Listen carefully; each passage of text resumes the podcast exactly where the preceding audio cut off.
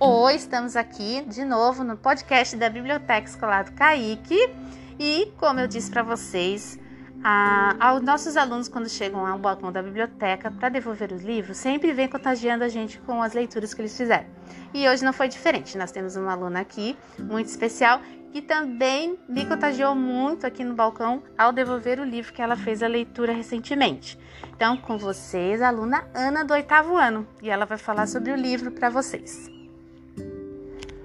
Oi, meu nome é Ana Luísa, do oitavo ano, turma T5. Eu vim falar sobre o livro Ninguém Me Tira, da autora Ana Maria Machado, da editora Ática. E sobre o livro, eu achava que no começo seria um livro sobre um romance bem clichê e adolescente, mas não. Não foi como eu imaginei. A história começa a mudar no meio do livro e teve uma pegada mais mundo real e os problemas que todos passamos da adolescência para a fase adulta.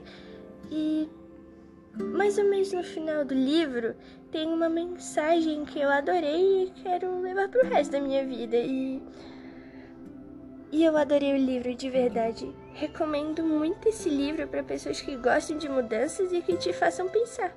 E é isso. Adorei a tua indicação e a forma como tu explicou tudo.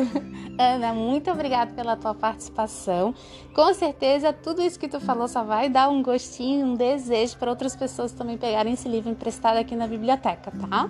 E espero que você participe mais, ok? Um beijo, então. Obrigada. Obrigada também.